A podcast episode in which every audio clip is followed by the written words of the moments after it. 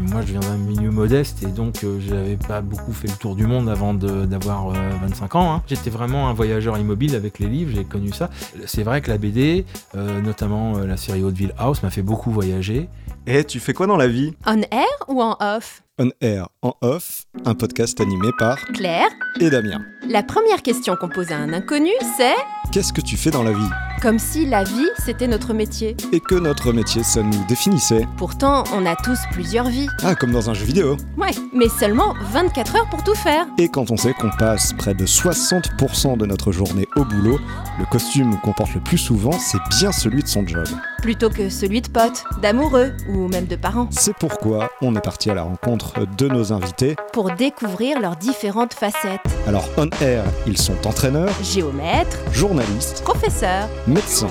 Mais en off, qui sont-ils? Et quels sont leurs petits trucs pour tout gérer? Une chose est sûre, vous ne les regarderez plus jamais comme avant. On air, en off. Aujourd'hui, le métier où buller est un art. Aujourd'hui, on reçoit Fred, Fred Duval. Qu'est-ce que tu fais dans la vie, Fred Ah, moi, je suis scénariste de bande dessinée. Voilà, je, je ne sais faire que ça, donc je- c'est mon métier, ouais, on peut le dire, depuis, depuis, depuis 30 ans. On air. Comment tu pourrais expliquer ce que tu fais au quotidien? Bah, au quotidien, j'invente des histoires. D'abord, voilà, je me raconte des histoires. À un moment, je les écris sur du papier, sur un ordinateur, et puis euh, je les découpe par petites cases. Voilà, dans cette case-là, il se passe ça, dans celle-là, il se passe ça, puis ce personnage, il dit ça. Et puis après, je confie ça à un dessinateur qui va dessiner ce que j'ai demandé, ce que j'ai décrit dans la case, et qui va créer une bulle pour ajouter le dialogue que, que, que je lui ai proposé. Voilà. C'est-à-dire que tu mâches un peu le travail du dessinateur. Tu as vraiment le truc très précis ou lui, à côté, il... Le scénario, tel que je le, le pratique, c'est quelque chose qui est à la fois très très précis, c'est-à-dire que je donne le rythme en, découpant case par case chaque planche. Euh, et en même temps, ça doit aussi être un document qui permet au dessinateur de briller, c'est-à-dire que je vais indiquer un, par exemple un cadrage ou un champ contre champ que si c'est nécessaire à la narration, que si c'est obligatoire à l'histoire. Et je laisse évidemment au dessinateur le soin de faire la mise en page et de finalement de raconter l'histoire en dessin, puisque la bande dessinée finalement c'est une écriture par le dessin. Donc il y a un moment où on se rejoint, lui parle de mes, de mes descriptions en texte et il en fait un croquis de la planche et là on se rejoint, on écrit ensemble. En fait c'est une écriture commune même si on est chacun à un bout du monde. hein. Euh, et une fois que ce storyboard est, est validé, bah, il va faire le, le- le vrai beau dessin, dire, qui peut ajouter notamment au niveau des personnages l'émotion. Par exemple, l'émotion dans le regard d'un personnage, on va pas l'avoir au storyboard, mais Oui. on va l'avoir dans le dessin fini, même par moment le dessin mis en couleur. Donc voilà. Donc on a toute cette partie où c'est vraiment un travail commun. Euh, mais moi, c'est effectivement mon métier, il est de, structurer l'histoire, de raconter l'histoire, de savoir ses tenants, ses aboutissants, euh, ses rebondissements, et puis de la, proposer sous forme d'un découpage de 54 ou 46, voire 150 planches quand il s'agit d'une adaptation comme Les Nymphéens Noirs, par exemple. D'accord. Eh ben, super précis. hein. Ouais. ouais. Mais donc, si j'ai bien compris, ton travail, c'est euh, c'est euh, l'avant storyboard, c'est bien ça? Absolument. Ouais. C'est comme un scénario de cinéma, mais j'aurais tendance à dire, pour avoir travaillé un petit peu dans l'audiovisuel aussi, qu'en BD, on est un peu plus. On pousse un peu plus le descriptif. C'est-à-dire que la didascalie qui est, qui est théâtrale, par exemple, qui en dit que- qu'un petit axe de mise en scène, nous, on va jusqu'à vraiment proposer euh, une description des costumes.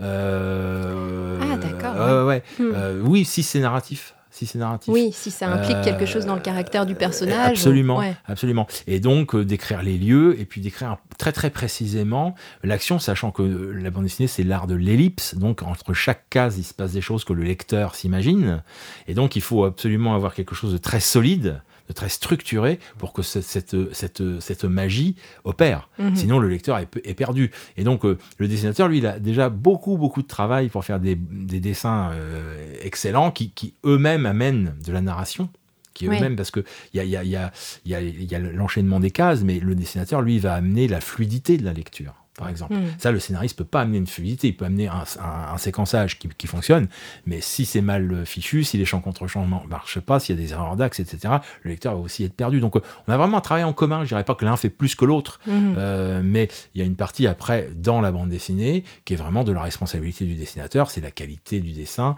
et puis le, j'aurais tendance à dire l'empathie que le lecteur va trouver avec, les, avec le, la, forme des personnages, etc. Mmh. Mmh. D'accord. Bon, bah, mmh. C'est bien, il nous a bien décrit la chose, mais nous, on avait quand même trouvé pas mal de, clichés avec Claire. Et eh oui, euh, on va, clichés, voilà, on va essayer de les aborder, peut-être pour les déconstruire ou au contraire les confirmer. Hein. Alors, c'est pas ce qu'on pense. Hein. Non, on se protège. Allons-y. Alors, le scénariste de BD crée des personnages hyper caricaturaux qui sont euh, fantasmés. Donc, par exemple, les nanas sont euh, hyper sexy, mhm. les hommes très très musclés. Alors, vrai ou faux Faux, faux. Enfin, c'est-à-dire que euh, ce qu'il faut aujourd'hui considérer, c'est que la bande dessinée, elle est multiple, en fait. Hein. Donc euh, là, si on parle des super-héros de la bande dessinée d'il y a 50 ans, mm. effectivement, elle était un peu caricaturale, très certainement. Quoique, euh, si on prend le cas d'un Spider-Man, par exemple, si on se donne un petit peu la peine de se pencher sur Spider-Man, effectivement, il a des copines qui sont très jolies, qui sont très sexy, mais Spider-Man, à la base, c'est un gamin de 14 ans, ça parle de la puberté. Enfin, tout, voilà. Donc il y, y, avait quand même mais y compris dans le comics américain, une façon de, de, de, de parler aux adolescents à leur niveau. Voilà. Hmm. Bon, ensuite en France, pour, pour, faire court et prendre quelques exemples, on a quand même eu René Goscinny qui, qui, avec Astérix, Lucky Luke, Is No Good, euh, le travail avec Gottlieb, qui, en, en, gros, tout ce qu'il a pu faire avec la revue Pilote, qui a quand même parlé énormément de la France contemporaine, de la France euh, de De Gaulle, de Pompidou, euh, voilà, et, d'une manière plutôt subtil en fait. Mhm. Donc, euh, le, effectivement, la bande dessinée propose aussi des, des, schémas un peu caricaturaux, mais euh, moi, je sais, pour, pour revenir à mon travail, euh, le, premier personnage que j'ai créé, c'est avec Vatine, Blanchard et, Jess, c'était Carmen McCallum. Alors, Carmen McCallum, sur les couvertures, si on s'arrête aux couvertures, on peut, on peut la trouver sexy, grand, poitrine généreuse, etc. Mais tous les gens qui ont lu Carmen McCallum savent qu'en fait, ça parle d'autre chose. C'est pas, c'est, elle est comme ça, mais justement, dans Carmen, on s'est vraiment amusé euh, à, ne jamais le, la, en faire un objet. Hmm. C'est vraiment Carmen.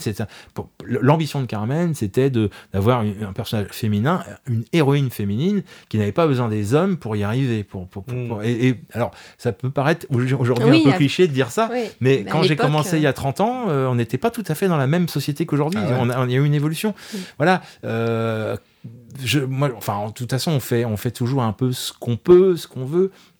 Mais je, je pense qu'aujourd'hui, on ne peut plus dire que la bande dessinée, euh, on peut plus caricaturer la bande dessinée justement, mhm. parce que euh, elle a abordé, de, enfin depuis les grands chefs-d'œuvre comme Maus de Spiegelman ou, euh, ou, Astérix que je citais, qui est un pur chef-d'œuvre et une pure photographie de la société française euh, des Trente Glorieuses. Hein. Mhm. On, on, ne peut plus dire que la BD c'est un truc pour les adolescents attardés ou pour les adolescents ou pour, enfin voilà, parce que c'est fini. Mais il n'empêche que c'est par moments assez plaisant aussi de, de faire une bonne BD d'action. Euh, après, après tout, pourquoi pas Moi, moi j'y prends plaisir aussi quand, quand, quand je fais euh, Travis, euh, Hotville House, qui sont des séries purement d'action. je m'amuse comme un petit fou, mais par contre, j'essaye quand même de d'y délivrer quelque chose qui soit pas trop conservateur, qui soit justement qui, qui, qui aille un petit peu mm. chatouiller le. Et puis on se rend compte maintenant qu'il y a plein d'univers différents finalement dans le monde de la BD. C'est plus euh, linéaire, euh, il y a plein de, chemins différents. Ah, les formats ont complètement explosé, c'est-à-dire qu'on a le, nous en, France et en Belgique, on a le, fameux, 46 ou 54 euh, cartonné couleur, qui le format de Tintin, d'Astérix ou de ce que je fais. mais aujourd'hui, on, a complètement multiplié les, possibilités de, pagination. Alors c'est déjà le cas il y a, longtemps, les, les Maltese faisait 130, 140 pages, mais là aujourd'hui c'est vraiment le roman graphique est devenu une, aussi une norme. Euh, on aborde surtout tous les sujets, tous les sujets. Euh, et moi j'ai tendance à penser que la BD finalement a trouvé vraiment ses lettres de noblesse, enfin sa justification quand, à partir du moment où on, a, on s'est rendu compte qu'elle était par moment le meilleur médium pour traiter un sujet. C'est-à-dire qu'elle n'était plus un sous-cinéma ou un sous-théâtre. Mhm. Euh, moi, d'ailleurs, j'ai plutôt tendance à la comparer au théâtre plutôt qu'au cinéma. D'accord. oui, dans, l'écriture et dans, la, mm. voilà, dans la façon d'amener les dramaturgies. Euh, mais on n'est plus à un sou parce que depuis, depuis Mouse, justement, on sait que, que la BD était le meilleur moyen de traiter peut-être. Euh, enfin, il n'y a jamais eu en fiction, qui est évidemment la, fiction, la Shoah et la fiction, mm. c'est quelque chose d'hyper difficile, bah, voire une mission quasi impossible. Mm, mm. Et énormément de tentatives de, de, de, de, faire une fiction à partir de la Shoah ont été des, des, des, des catastrophes totales, artistiques, des, naufrages artistiques. On peut peut-être mettre un peu à côté le Spielberg. Et encore, moi, mm. j'étais vraiment pas du tout convaincu par toutes les séquences de ce film. Mm. Euh, il y a des choses qui m'ont heurté. Par contre, Mouse the Spiegelman est un chef-d'œuvre absolu. Et donc, euh, donc, à partir de là, on peut quand même se dire, sans être fallacieux, je pense, que peut-être que la BD euh, ouais, propose exactement le, petit recul nécessaire euh, à traiter euh, certains sujets. Ouais. voilà. D'accord. Peut-être plus de liberté aussi, je pense, en termes de créativité. En fait, on n'est pas euh, enfreint par, euh, par les problèmes de, d'espace-temps. De, de, ah oui, la, BD, c'est, une vraie liberté. C'est-à-dire qu'à la base, il faut, faut, toujours, euh, vous savez, le nerf de la guerre, c'est toujours l'argent, hein, dans, dans, l'art aussi. Et la BD, ça coûte rien à faire. Hein.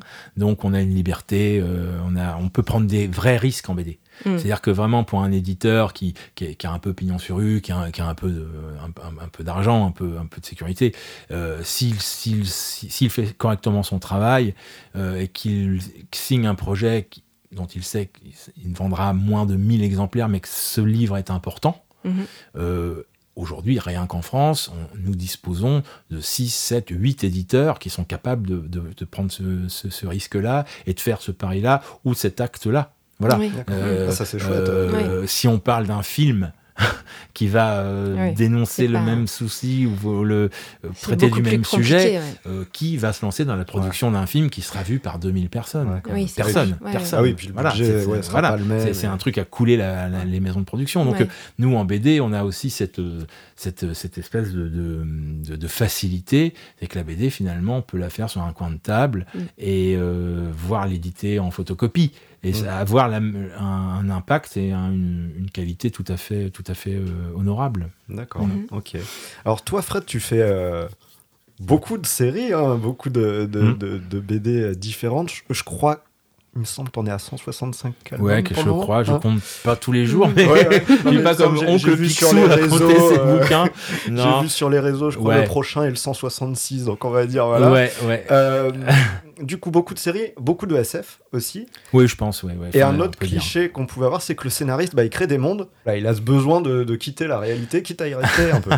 je sais pas. Le... Moi, je, je, enfin, effectivement, je fais beaucoup de science-fiction, mais je suis plutôt quelqu'un qui travaille sur l'anticipation, en réalité. D'accord. Euh, voilà. Donc, euh, je suis passionné par la politique, par euh, la géopolitique, l'histoire. Moi, je suis plutôt une formation d'historien, donc euh, voilà, bon, il y a quelques géographes qui ont réussi leur, euh, leur vie, comme Michel Bussy, hein, on peut le dire. Hein, mais... Bah, salut Michel. Au niveau anticipation, on en parlera après. non, mais c'est une vieille blague entre nous. Euh, les profs de géo qui rencontrent les profs d'histoire, ah, voilà, on, se, on se chambre un peu là-dessus. mais donc, oui, bon, je respecte évidemment les, géographes, mais non, non, je plaisante. Je, moi, j'ai une, une, vraiment une passion pour la politique, l'histoire, la géographie, la géopolitique et, l'économie. donc, mes BD de science-fiction sont de toute façon toujours ancrés dans une certaine réalité, plutôt des projections, des prospectives. C'est ce que j'ai fait avec Carmen McCallum, Travis, euh, voilà. Euh, la Renaissance aussi. Renaissance, complètement. oui, oui, je, le gardais pour plus tard, mais oui, oui. Renaissance, c'est pour l'instant euh, la synthèse de tout ça, de tout ce travail depuis 30 ans. Sur la science-fiction, sur l'anticipation, c'est Renaissance, c'est vraiment la synthèse. Je peux expliquer pour les auditeurs qui connaîtraient peut-être pas. Ah bah en gros, Renaissance, c'est quoi? Renaissance, bon, donc c'est une série classique euh, en 54 planches. Euh, on a un premier, un premier cycle de trois épisodes. Donc euh, voilà, de, 162 pages. et il y en aura un second cycle. Voilà, ça s'arrêtera au tome 6. Là, on est en train de terminer le, tome 5 avec MM et Blanchard. Alors, Renaissance, qu'est-ce que c'est? Ça se passe dans les, dans les années 2080-2085. et la Terre subit tous les affres qui lui sont promis, c'est-à-dire que monter des eaux, euh, euh, des guerres territoriales, des, des, des, des sécessions aux États-Unis notamment. Euh, Paris est sous l'eau, enfin Paris est vraiment victime des crues de la Seine qui, qui régulièrement viennent, viennent montent énormément et voilà. Et le Texas, les, les, puits de pétrole sont en feu, plus personne ne sait les arrêter c'est arrêter les incendies. Enfin voilà, le monde est à feu et à sang en fait. Et euh, donc on va vers la, vers la, grande extinction finalement. Les, les, animaux sont quasiment tous ont disparu. Euh, et donc, une espèce d'ONU euh, extraterrestre qu'on appelle le complexe décide de venir en aide, observe la, observe la Terre depuis très longtemps, en fait, comme une espèce de truc où les terriens sont absolument pas encore prêts à adhérer à la fédération, euh, au complexe. Ils sont encore trop belliqueux, trop euh, sur l'atome, trop sur plein de choses.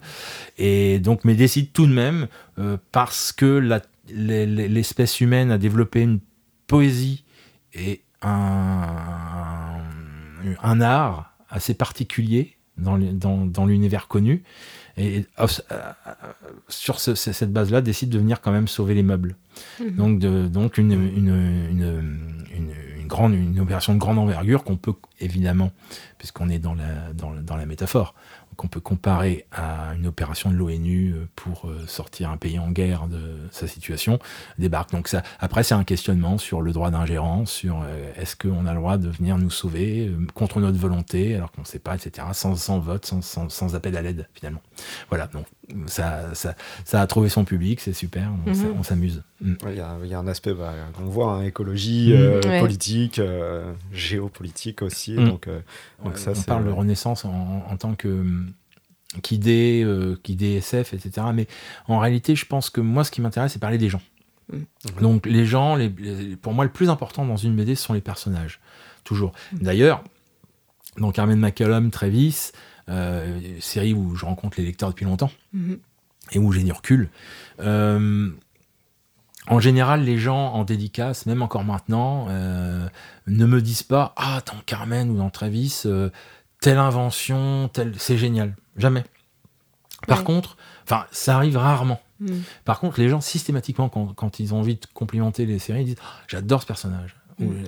ce personnage m'est beaucoup plus sympathique. il ne parle que hmm. des gens. Et donc, ça veut dire que, à mon, moi, j'ai réussi ce que je voulais faire. Voilà. Et, y compris dans Renaissance, la base de Renaissance, j'étais encore hier matin avec des, élèves de quatrième à leur expliquer ça, c'est que le grand, grand défi de Renaissance que j'avais lancé aux deux dessinateurs, parce qu'ils ont créé Swan, ils ont créé les, les Nacans. Euh, mhm.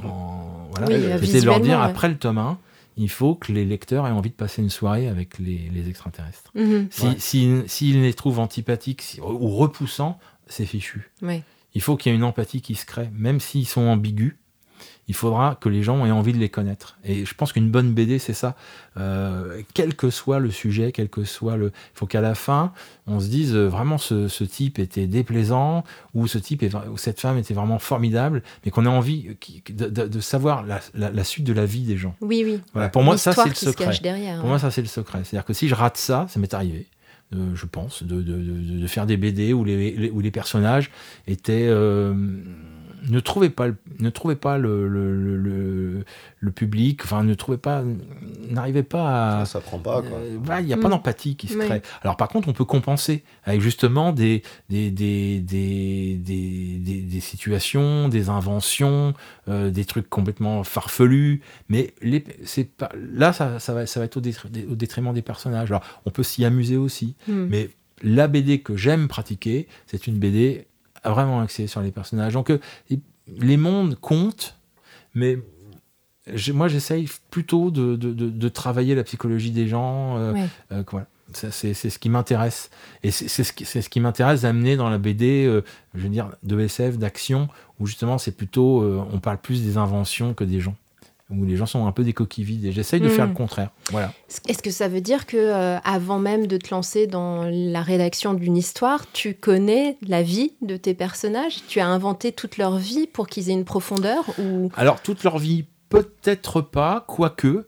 Euh, mais oui, j'aime, j'aime pratiquer comme ça. Là, je suis en train de monter un, projet. Vous êtes les, les premiers à qui j'en parle qui n'a absolument pas de dessinateur. De, enfin, le dessinateur, j'ai une petite idée, mais euh, pour l'instant, rien n'est fait, mais j'y travaille. Donc, c'est une, une, anticipation. Euh, ça, se passe, euh, ça se passe dans un futur enfin, fin, fin 21e siècle, en Allemagne, voilà. Et je, tourne autour d'un personnage qui, a déjà, euh, en tout cas, une problématique de personnage. J'ai déjà eu deux, trois idées de série avec lui. D'accord. Voilà. Et quand, voilà. Et le personnage, je, je, je, je, vois ses problématiques. Mhm. Et ce personnage-là, voilà, euh, il n'avait pas de nom, il pas, mais j'ai son, son, fantôme en fait en tête. Mhm. Et je dis tiens, est-ce qu'il pourrait être dans un truc euh, Est-ce que est-ce qu'il ferait un bon, un bon, personnage dans Renaissance?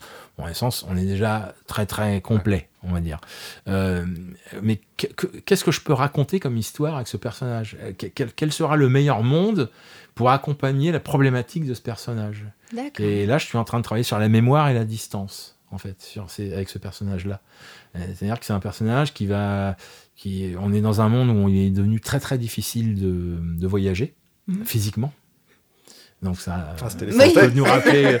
voilà, là on, revient à nos problèmes. D'accord. évidemment, je suis comme mm. vous. Moi, je, suis mm. humain. Mm. Et ça fait deux ans que je suis chez moi dans mon grenier là. Bien sûr. Donc euh, c'est voilà. Donc forcément, euh, faire un truc euh, sur l'immobilité et la, difficulté du. Je vais sûrement pas être le seul à le faire. Mais voilà, et je, mais j'y travaille, j'y travaille à travers un personnage et, et ça m'amuse. Voilà, mais c'est là, c'est on est vraiment dans les tout débuts quoi. C'est voilà, par moment, c'est un peu moins euh, réussi. Voilà. bah, tu nous fais un peu saliver.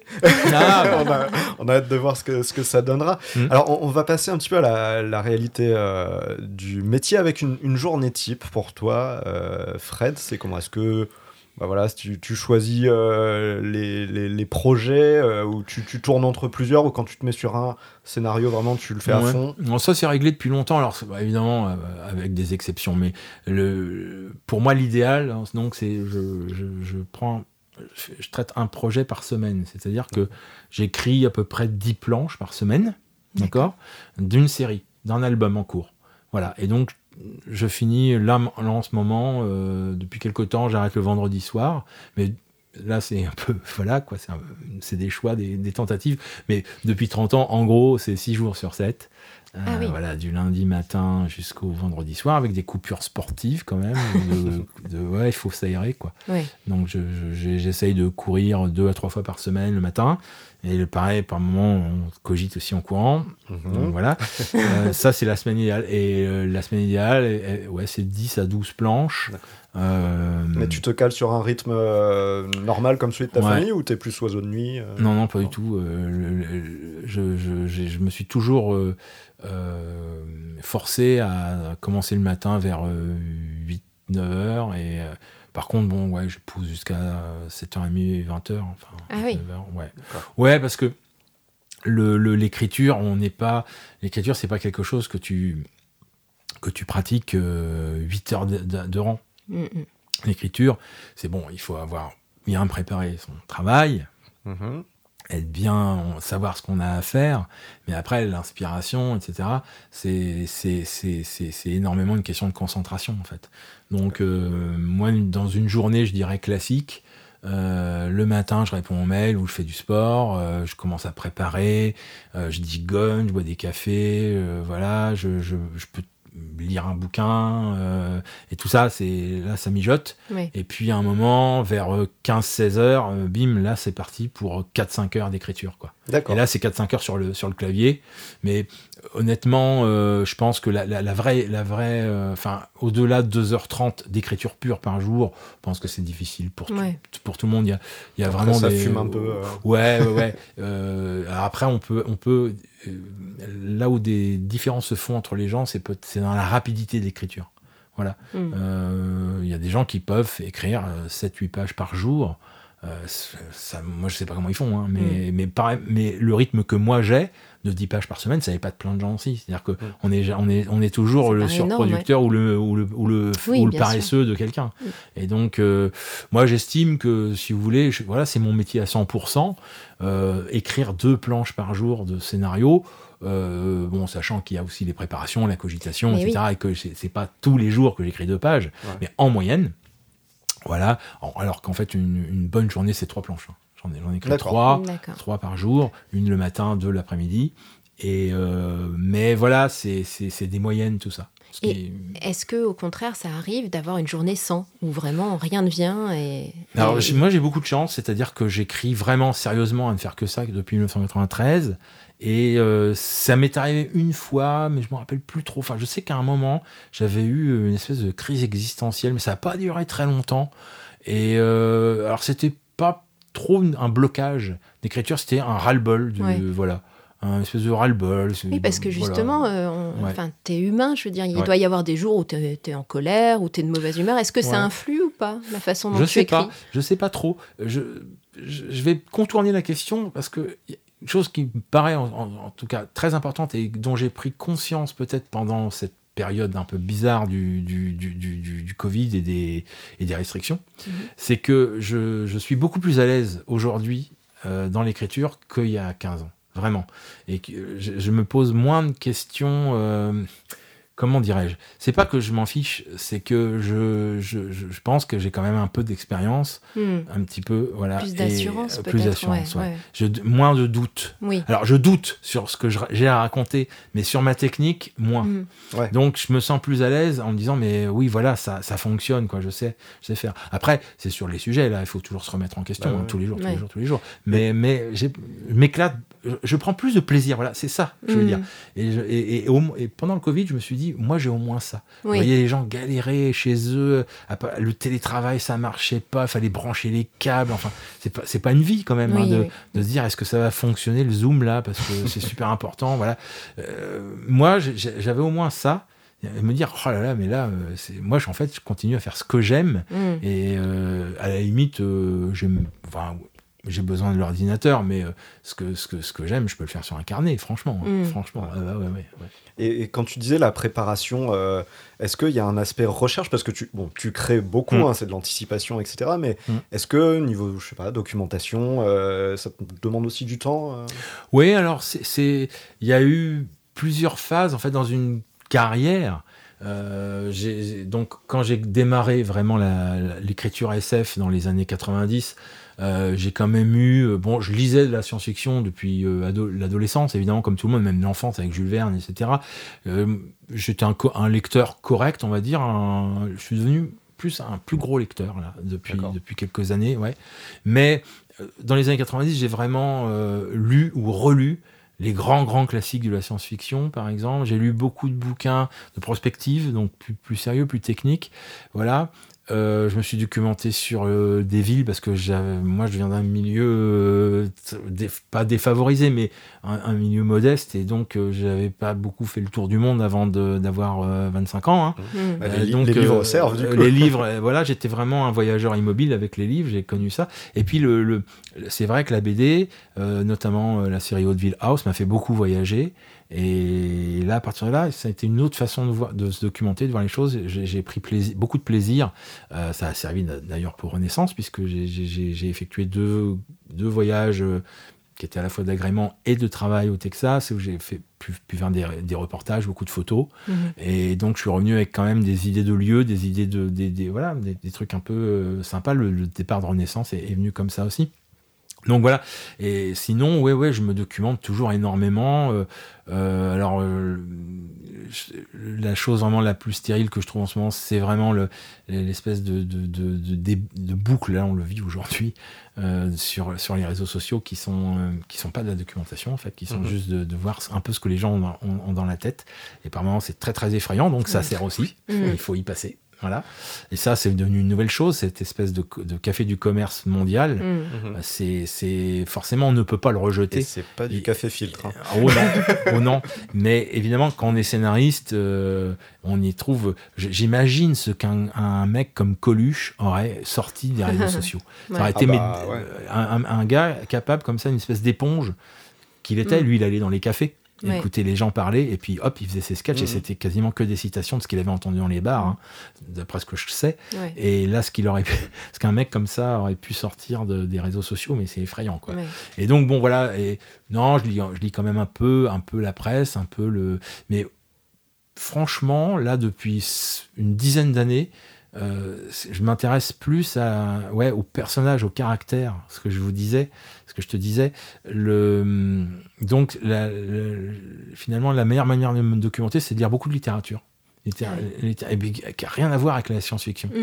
Mm. voilà, j'adore Eichnose, j'adore enfin voilà, plein de plein d'auteurs, euh, Mauvigné par exemple, euh, je vous recommande. Euh, si les, vos, auditeurs ne connaissent pas euh, Laurent Mauvigné, bah foncez quoi. C'est, enfin les gens connaissent parce que ça a fait des films, et notamment des hommes là qui passent en ce moment sur Canal avec Depardieu qui est et le, bouquin est un pur chef-d'œuvre sur la guerre d'Algérie, c'est les souvenirs d'Algérie. Enfin, et ah Mauvigné, voilà, c'est si tu pas. Ouais, ouais, ouais. C'est, moi j'adore toute cette littérature là en ce moment et ça fait un moment. Euh, voilà, euh, Mathias Sénard, des gens comme ça. Et ça, ça me. C'est pas que ça m'influence, euh, c'est que ça me.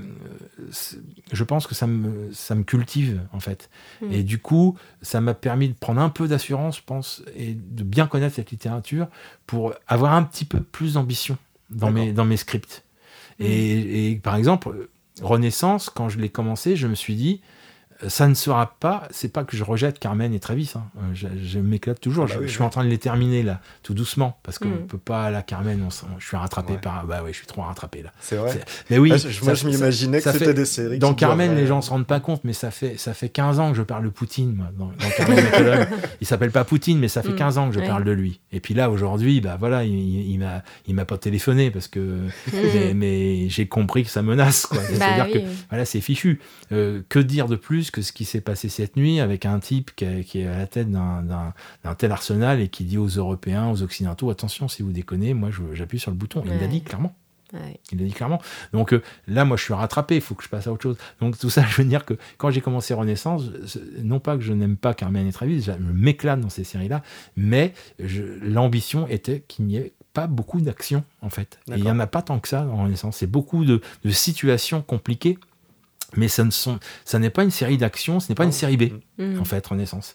Et visuellement, vu que c'était le dessinateur de Carmen qui, avait, qui a fait Renaissance, les gens ont vu une continuité. Il y en a une, clairement, mais pas au niveau de, de, de, du, je veux du traitement du traitement du scénario. Et je pense que la littérature m'a un peu aidé à avoir le courage d'y aller vers ça. Voilà, c'est ce que je crois. Mm. Mm. Et pour revenir à la réalité du métier, euh, peut-être concrètement, euh, est-ce que euh, tu choisis les sujets que tu vas exploiter dans tes scénarios mm. Ou est-ce que ce sont des commandes qu'on peut te faire? Est-ce que ça arrive qu'on te commande un sujet en particulier? Alors, c'est, j'ai beaucoup de chance. Je, j'ai quand même vendu un peu de bouquins, j'ai voilà, un peu de mm. métier, donc j'ai, cette chance de pouvoir vraiment choisir mes projets. Euh, quand, euh, quand on m'a proposé euh, d'un fait un noir de Michel Bussy, j'avais mm. tout à fait les moyens de dire non. Euh, je l'ai fait parce que j'ai adoré ce bouquin. Vraiment, vraiment. Ah ouais, ouais. Euh, il y, a eu la rencontre avec Michel et la, rencontre avec ce roman que je n'aurais peut-être pas lu parce que euh, Michel, c'est de la littérature populaire. il en existe plein. personne ne m'avait m'avait dit ah tu devrais lire Bussy, mm. voilà comme ça. je savais qu'il était rouennais, mais on s'était jamais franchement rencontrés. Et puis bah, les circonstances ont fait qu'on s'est rencontrés. Euh, on m'a, Dupuis, les éditions Dupuis m'ont proposé d'être l'adaptateur puisque j'avais fait, les présentations finalement tout simplement.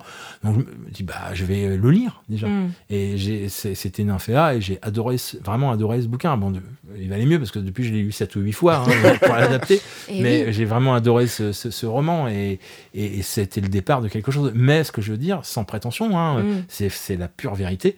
Euh, j'avais les moyens de dire non. Euh, ça, Voilà, ça aurait ça aurait été un peu quand même. Euh, enfin, vous avez Michel Bussy, euh, deux ou troisième plus gros vendeur de bouquins en France, qui habite Rouen, mm. euh, qui vous dit j'aimerais bien que ça soit toi.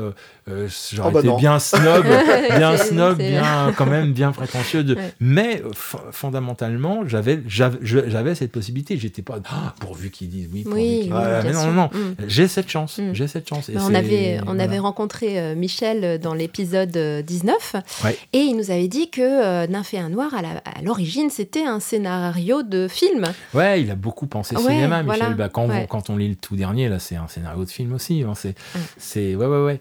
Et, et donc, euh, bon, voilà, j'en reviens à ce qu'on disait sur le. Je sais plus d'ailleurs, euh, je parlais. Ah, sur la réalité du métier, le fait que tu pouvais choisir tes sujets. Alors, par moment, j'aime bien aussi me laisser embarquer euh, dans une collection, par mhm. exemple. Euh, là, je l'ai fait avec Ils ont fait l'histoire chez Glénat il y a quelques années. Euh, l'éditeur de chez Glénat, que, je connais depuis longtemps, m'avait proposé au tout début de, de participer à Ils ont fait l'histoire. J'avais dit non parce qu'il y avait un projet chez Delcourt qui était assez proche, s'appelait L'homme de l'année, hmm. où j'étais déjà engagé sur L'homme de l'année. Puis là, c'était une, série que j'avais un peu initiée avec Péco et, Blanchard, mes, mes deux compères euh, scénaristes de jour J. Et donc, j'avais dit non, et ils ont fait l'histoire. Puis bon, après, bah, voilà, l'histoire s'est déroulée. Hmm. Et donc, euh, un jour, j'ai dit, j'ai dit à, à l'éditeur de chez Glénat, écoute, euh, j'en ferais bien quoi finalement. Euh, la collection était lancée. C'était pas du tout pour les, des énormes ventes mais c'était pour le plaisir de, participer à cette collection puisque il y avait un historien en fait on travaille avec un historien. C'est ah ah, assez marrant le principe ouais.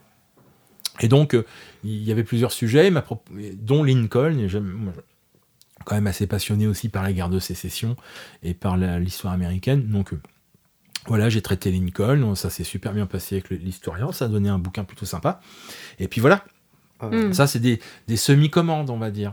Mais il en, il en existe. Bon, par contre, euh, euh, il y a aujourd'hui des éditeurs qui se lancent dans les adaptations à tous azimuts de romans, euh, et ça, c'est fait à la chaîne.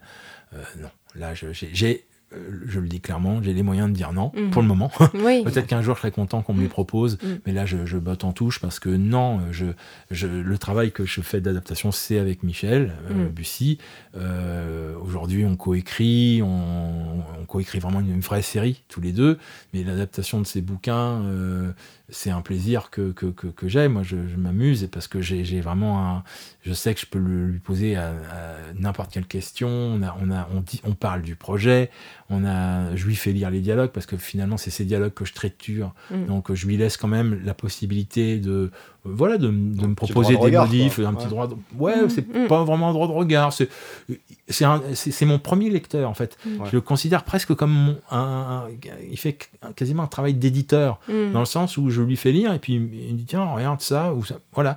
Et c'est quand vous avez l'auteur oui c'est bah génial. Ça, serait vraiment mais stupide de pas surtout qu'on s'entend très bien quoi. Mm. donc euh, voilà c'est un vrai plaisir ça. Et donc moi après euh, éditer Tartan enfin adapter les bouquins de Tartampion parce que ça s'est beaucoup vendu et puis euh, je saurais même pas qui va dessiner le truc. Ça ça aujourd'hui j'ai les moyens de dire non. Mm. je, je, dis ça sans, sans méprise sans, mm. sans mépris hein. mm. Euh, oui, bien sûr. Mieux. vraiment vraiment hein, c'est et, et, pour finir est-ce que tu choisis aussi le dessinateur qui va adapter ton, ton scénario éventuellement les auteurs avec qui ah tu dois travailler? est-ce que ou est-ce qu'on t'impose des fois? Ah on m'impose rien. Ah, on m'impose rien c'est, de toute façon, l'auteur a toujours. Euh, voilà. Alors, c'est pareil. Là-dessus, il, va y avoir 200 de projets. Moi, je, par exemple, restons sur Renaissance. Renaissance, c'est quelque chose que j'ai proposé à MM, euh, et puis Blanchard est arrivé pour faire, pour, pour euh, participer. Voilà, on a, mais c'est pas, euh, je leur ai pas apporté tout le, scénario fini. J'ai dit les gars, j'ai une idée. Est-ce que mm. et puis on a commencé à discuter. Évidemment, on a des échanges avec certains auteurs, pas avec tous. Mm. Mais en réalité, il n'y a pas, il a pas de modèle. on a, j'ai des rapports totalement différents selon les dessinateurs. Euh, je peux pas avoir le même rapport avec MM qui est rouennais, euh, qui vient euh, dîner à la maison régulièrement, ah qu'avec Colin Wilson qui vit qui vit en Australie et qui avec qui je, voilà on se voit une fois par an. de faire un dîner à la maison. voilà. Mais donc les projets ils sont ils sont initiés comme ça. Alors par moment oui, les, les, les, éditeurs là j'ai aussi cette chance c'est qu'un éditeur peut me dire tiens regarde qu'est-ce que tu penses de ce dessinateur? Mhm. Moi, j'ai rien à lui proposer, mais euh, je peux dire ah oui, tiens, euh, je vais réfléchir. Euh, combien de temps j'ai? Parce que les éditeurs commencent aussi à être un peu organisé. Donc, mm. quand ils savent qu'un dessinateur va avoir besoin d'un scénario dans un an, ils contactent des gens comme moi en disant Tiens, qu'est-ce que tu en penses? Est-ce que tu aurais quelque chose à lui proposer ou à nous proposer? Donc voilà, les choses se font autour de discussions. Donc c'est dans ce sens-là que ça se passe. C'est le dessinateur qui attend une histoire peut-être à, mettre en image. Oui, ça m'est arrivé avec Philippe Berthet, par exemple, la série Nico. Là, euh, Berthet avait été quand même très très connu déjà, il faisait mm. pin-up, etc. Et Philippe m'a contacté par Dargo Benelux. Il me disait, mm. Berthet aimerait bien que tu lui fasses un scénario. Ah, c'est gratifiant. C'est comme euh, quand j'ai fait 13 et, on est venu me chercher. Là, j'ai fait, j'ai écrit un Torgal. Ah, vous le saviez pas. Ah, ah vous le saviez pas. J'ai écrit un Torgal. Euh, c'est Corentin Rouge, le dessinateur de, 13, de mon 13 Mystery, qui, qui euh, s'est qualifié, lui, en dessin auprès de Lombard. parce que voilà, il faut se qualifier, quoi. Ah, voilà. Et aux, éditions de Lombard, il me dit Est-ce que tu as une idée d'un scénariste qui pourrait travailler avec toi sur sur Torgal et il a dit bah euh, Duval ça serait chouette puisque on, ça s'est bien passé sur 13 Mystery 13 Mystery c'est Vanham Torgal c'est Vanham euh, bah, mhm. ça nous fera déjà deux Vanham à tous les deux. C'est super. Moi mhm. j'étais super content que Corentin me, me, me, fasse ce cadeau finalement. Et puis bon, voilà le scénario a été écrit il est en train de le dessiner c'est super quoi. Mhm. mais voilà c'est en fait il y a plein ah, il y a beaucoup, de choses euh, voilà. alors là là c'est là on pourrait presque parler d'une commande hein. Oui, mais bah de, luxe. Oui. De, luxe. Évidemment, ça vous intéresse de faire un Torgal euh, Je vais réfléchir. Euh. voilà quoi. c'est clair, mm. très, très prestigieux. Mm. Alors, Fred, on va faire une pause avec, euh, cette partie. On va revenir en arrière parce que tu nous as dit ça fait 30 ans mm. que tu es scénariste BD. Mais avant ça, il y a quand même eu euh, des choses. Tu nous as dit, euh, voilà, histoire. Ah, Alors nous, ce qu'on va savoir, c'est ton, ton parcours, tes études. mais oui, mais c'est ça. Ton parcours, tes études. Est-ce que tu étais déjà parti dans ça? Est-ce qu'il y a eu d'autres choses, des déviations? Oh, c'était. Je pense que depuis tout petit, j'ai envie de faire de la BD en fait. Ok. Vraiment. Mais c'est un cliché ça, mais c'est vrai. Hein, je me vois encore. Mais avant de savoir lire, euh, avant de savoir lire, mais j'ai ces souvenirs-là et c'est sûr. J'en ai encore parlé avec mes parents. Euh, je, je, je, petit, avant de savoir lire, euh, j'allais voir les, les, les, BD de Tintin dans les ah magasins quand il y avait déjà des, du facing.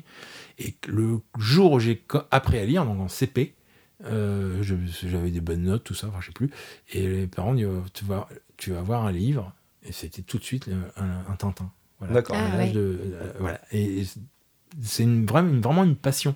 Et en fait, on peut dire image BD, mais tu es tombé dedans quand tu étais petit. Ouais, ouais, ouais, vraiment. Ça a été Tintin, puis bah, une fois que j'avais tous les Tintins, euh, c'était Astérix, Lucky Luke, euh, et puis voilà, puis après Pif Gadget, Tran, mm. enfin voilà, j'ai le parcours classique d'un gars de 55 ans. Ça, euh, mais, au niveau des, études, il y a, y a, des écoles y a des... Non, non, alors ça, c'était pas, à l'époque, c'était absolument pas de mise.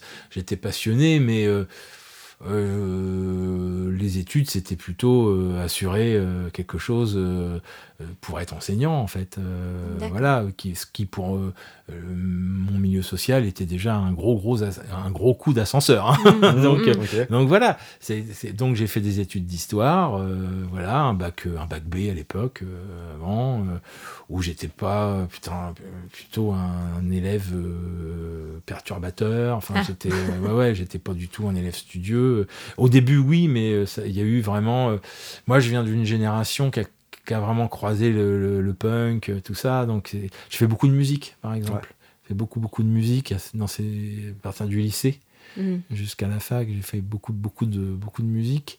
Et, un groupe ouais, ouais, ouais, Et... Ça, il faudra qu'on l'aborde dans la partie en off.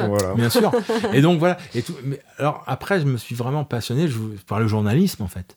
Donc j'avais une démarche de parce que pour moi être, devenir auteur de BD, euh, j'avais cette espèce de recul, de recul, je pense, de me dire mais est-ce que je vais capable de le faire Est-ce que mm. j'adore la BD, mais entre adorer, par exemple, ah aujourd'hui, j'adore la céramique. Vous le voyez, il y en a plein partout chez mm. moi. Euh, mais euh, la céramique, j'ai absolument pas envie d'en faire. Mm. Ouais. oui, c'est entre la passion et en fait. Voilà. Et donc la BD, on peut être passionné de BD, mais mais, mais j'avais quand même cette envie de raconter des histoires. De raconter des histoires. Et, toujours les gens, en fait, qui m'intéressent. Bah ouais, quand tu dis journalisme, c'est ça aussi. À hein. l'époque, je sais pas si ça existait, les cursus, justement, pour travailler dans le monde de la BD. C'était un petit peu. Euh, ah, c'était. Il n'y avait, rien. Il y avait rien, rien, du tout. C'était même, moi, à l'époque, l'école d'art d'Angoulême n'existait pas en tant que section BD. C'est ça, oui. Non, non, non.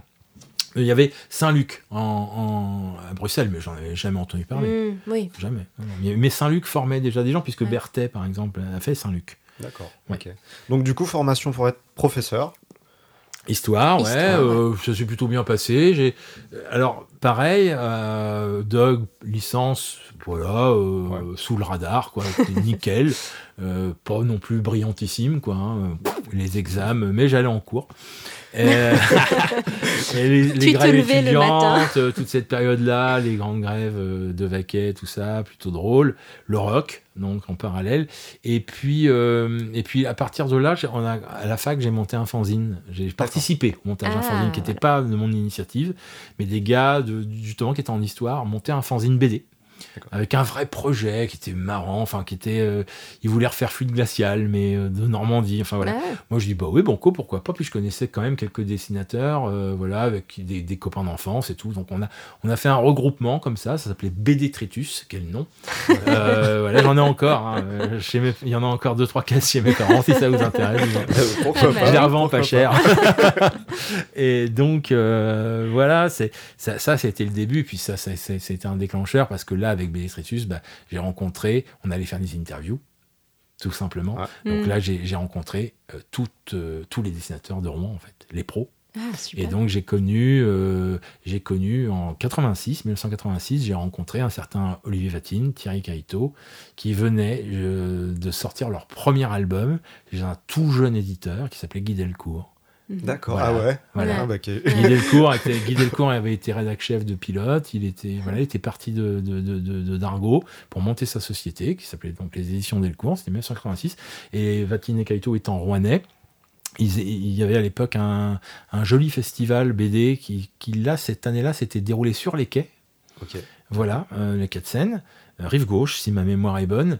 Et voilà, j'ai rencontré ces, ces, ces, ces gens. Et, et, après, bah, avec, euh, pendant très très longtemps, euh, Jatine, Kaito et moi, on, on, on, était inséparables. Quoi. Enfin, on est, on est, on est restés. Puis, bah, les, les... moi, je me suis lancé dans une maîtrise qui était euh, liée quand même au dessin, puisque c'était sur les caricatures pendant l'affaire Dreyfus, qui était vraiment aussi une, une de mes passions. Euh, le 19e, et puis l'affaire Dreyfus, l'antisémitisme, etc. Mhm. Le, et puis voilà, puis là, les années passent vite, en fait. Hein. Euh, un coup d'armée, un coup de machin, et puis en 80. Ah c'est vrai qu'il y avait ça. Ouais, mais ouais, mais ouais, an. Ouais, on perdait un an. Enfin, en plus, c'est pas une, pas une année que j'ai perdue parce que c'est pareil, j'ai fait ça plutôt un truc très très intéressant dans le milieu des harkis.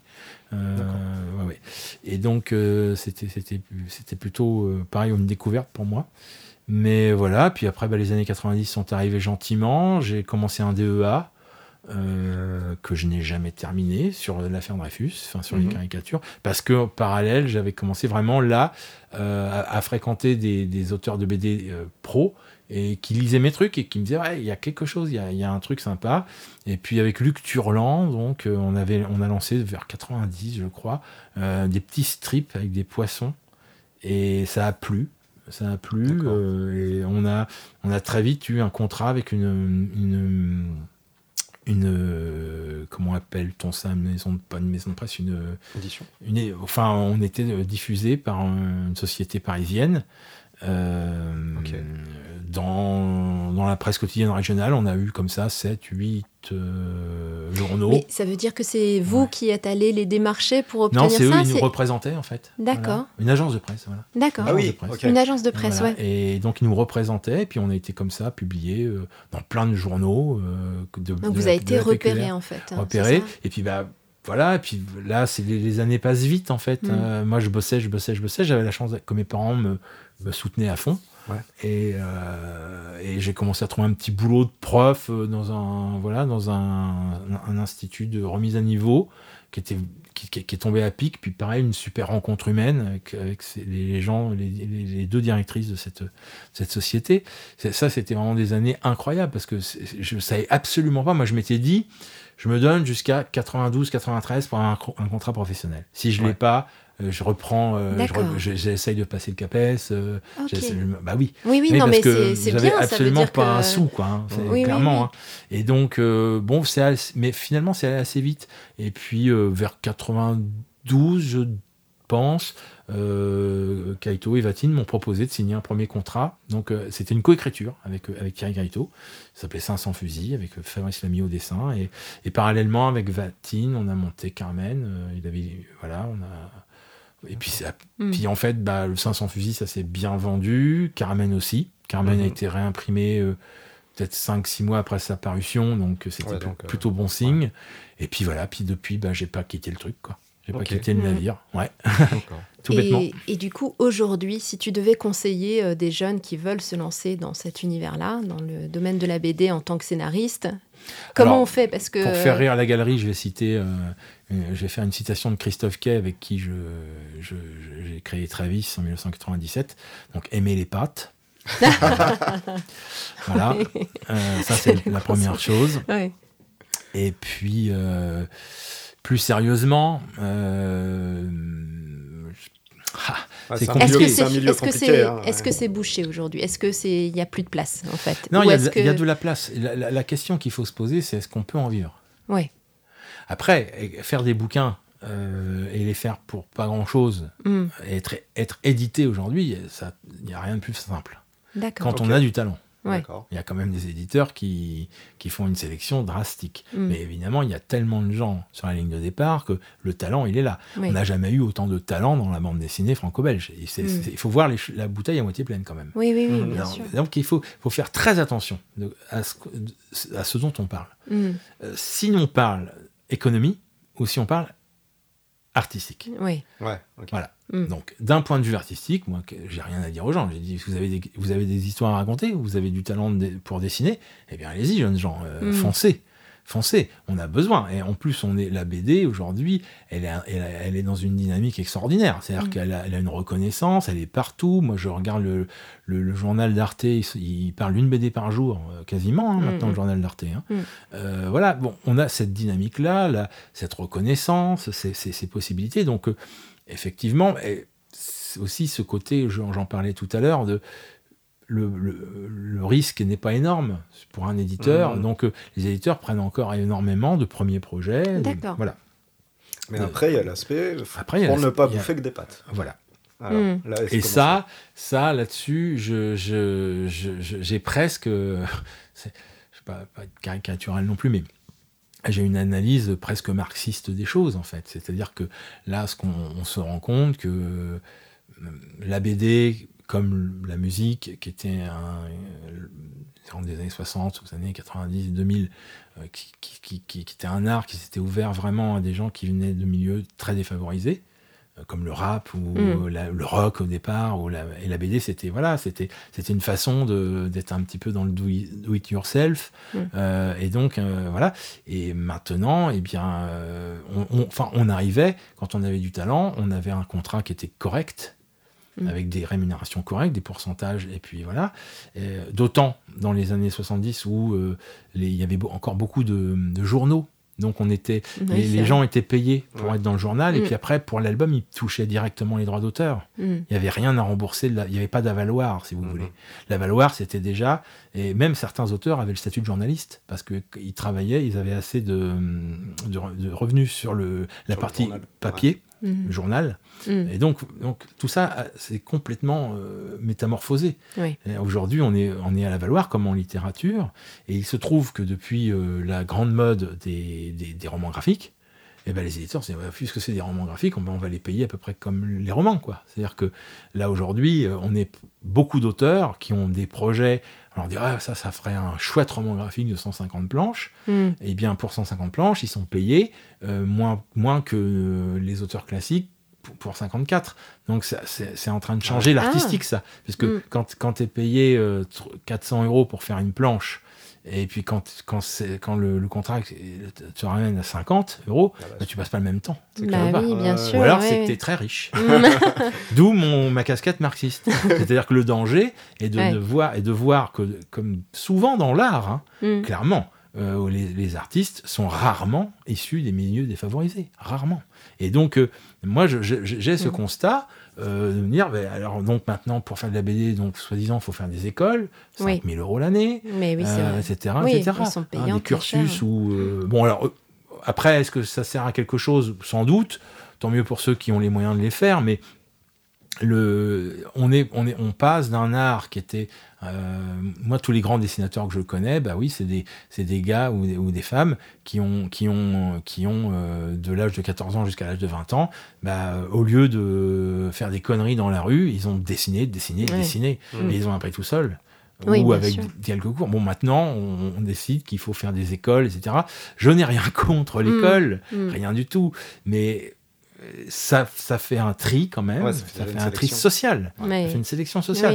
et donc, euh, et on arrive aussi peut-être, euh, le peut-être un des dangers, c'est d'arriver aussi avec euh, des, une représentation d'idées qui est quand même un petit peu la même.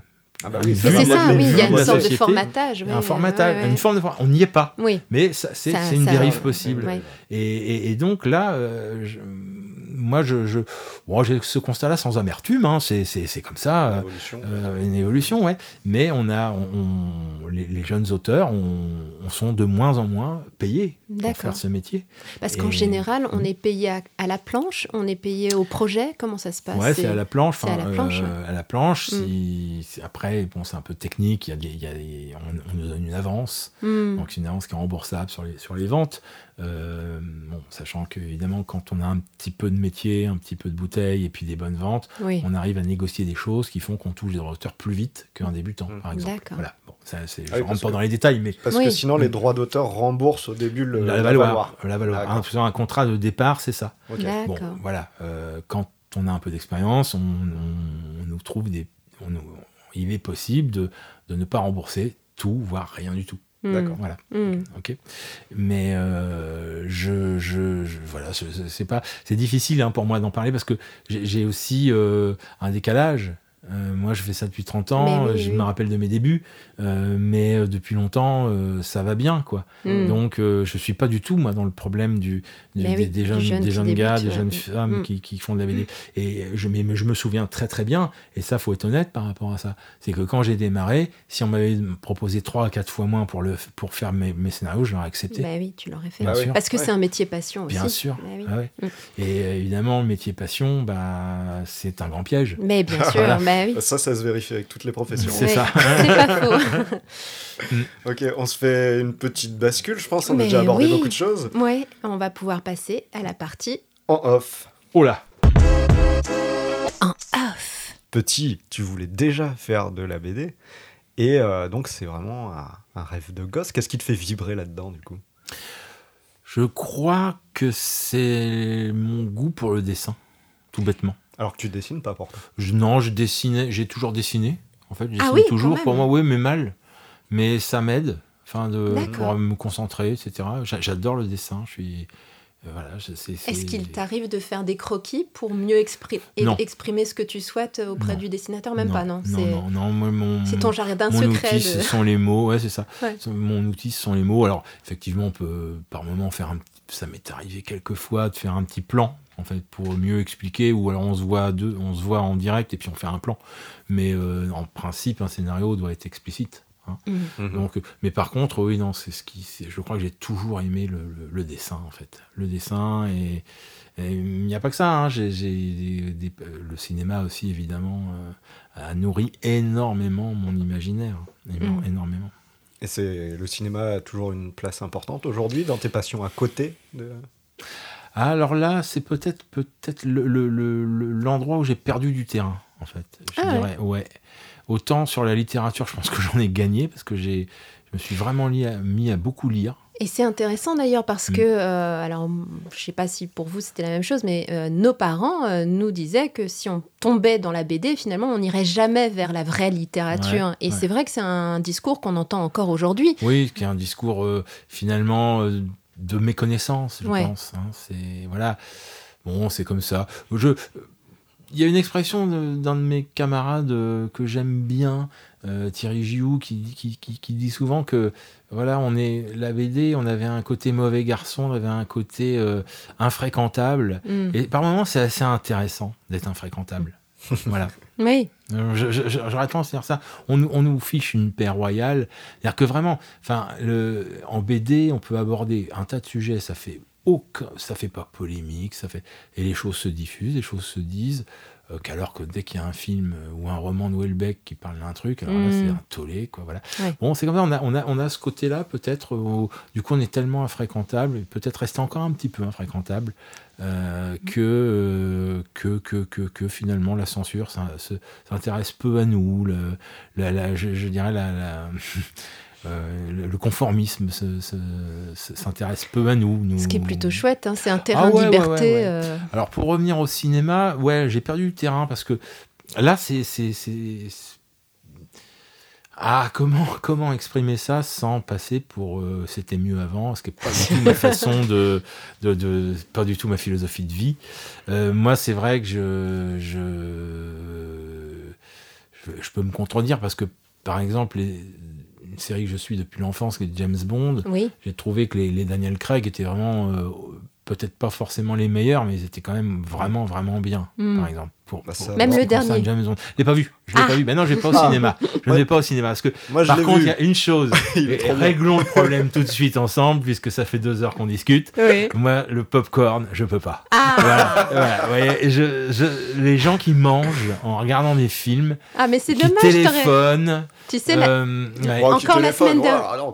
Mais non, mais si. Sérieux ah, moi, j'ai passé toute une séance à côté d'un jeune qui regardait ses, ses sans fil. Euh, ah, c'était insupportable. Pourquoi vas-tu au cinéma, mon garçon Mais, c'est, mais tu sais que le pire, c'est qu'il avait mis un, il avait tamisé la lumière et que toute la séance, je ne pouvais pas lui reprocher de me gêner parce que ça ne me gênait pas. Mais j'avais juste envie de lui mettre un taquet derrière la tête, lui dire mais pourquoi t'es là? Voilà. Alors bon, là évidemment, j'exagère. Moi, je vais plus trop en salle depuis, une dizaine d'années parce que c'est des choix.